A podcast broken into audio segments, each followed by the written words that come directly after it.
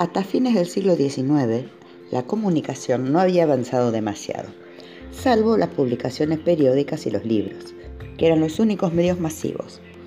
Las comunicaciones entonces se realizaban de forma habitual desde los comienzos de la historia, unos 6.000 o 7.000 años atrás, a través de los gestos, posturas corporales, la palabra oral y escrita, que hasta hoy siguen siendo los mecanismos fundamentales para conectarse con otras personas. Hacia 1900 había, sin embargo, algunos progresos notables que anunciaron los grandes cambios que no tardarían en llegar, el telégrafo y el teléfono, por ejemplo.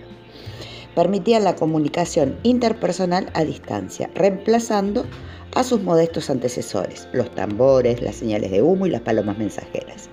Lo más notable que ocurrió en ese siglo fue la aparición de los más medias, que revolucionaron las comunicaciones.